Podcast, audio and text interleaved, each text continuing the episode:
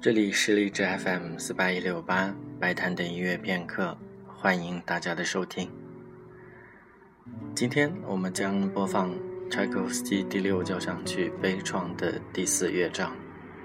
前面曾经说过，大卫·布朗对四个乐章的概括：第一乐章是冲动、渴求，最后一部分则是消逝。第四乐章一开始是和第一乐章相似的低沉。弦乐和铜管一高一低的呼应，其旋律的直白在交响曲中大概也算是比较少有的。在乐章的最后，所有的声音越来越轻，直到完全消散。关于柴可夫斯基的去世，一直以来的争论焦点都在于他是否属于自杀。持自杀观点的人认为，第六交响曲死亡的意味非常浓重。而且柴可夫斯基是为了避免暴露同性恋的身份才自杀的。否定者则认为柴可夫斯基曾经有过迅速和音乐学院的女学生相恋并且结婚作为证据，以及柴可夫斯基去世时第六交响曲的演出大获成功，而且同时他还在写作新的交响曲以及钢琴协奏曲，看起来正处在一个值得意满的阶段。并且他对丰梅克夫人也是心怀爱慕的，至于真相究竟如何，现在已经不得而知了。下面就请大家先来听柴可夫斯基第六交响曲《悲怆》的第四乐章。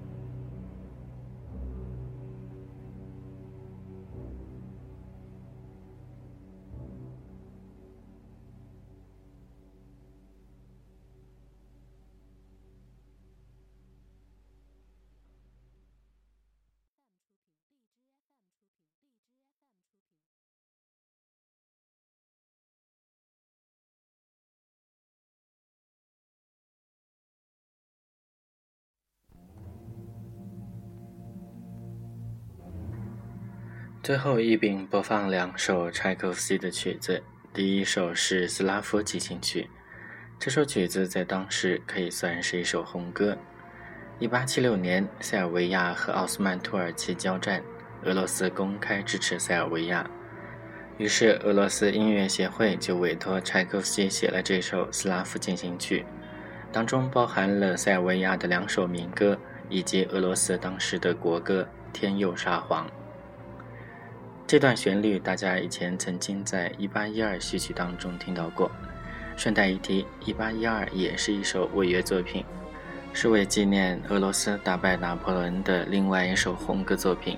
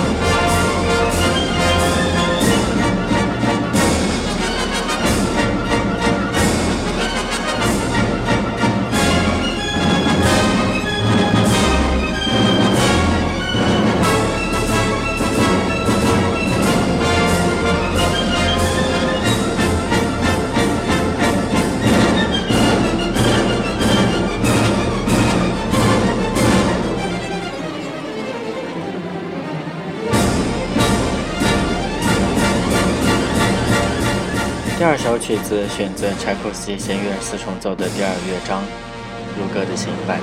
据说这也是当年托尔斯泰听了也为之潸然泪下的曲子。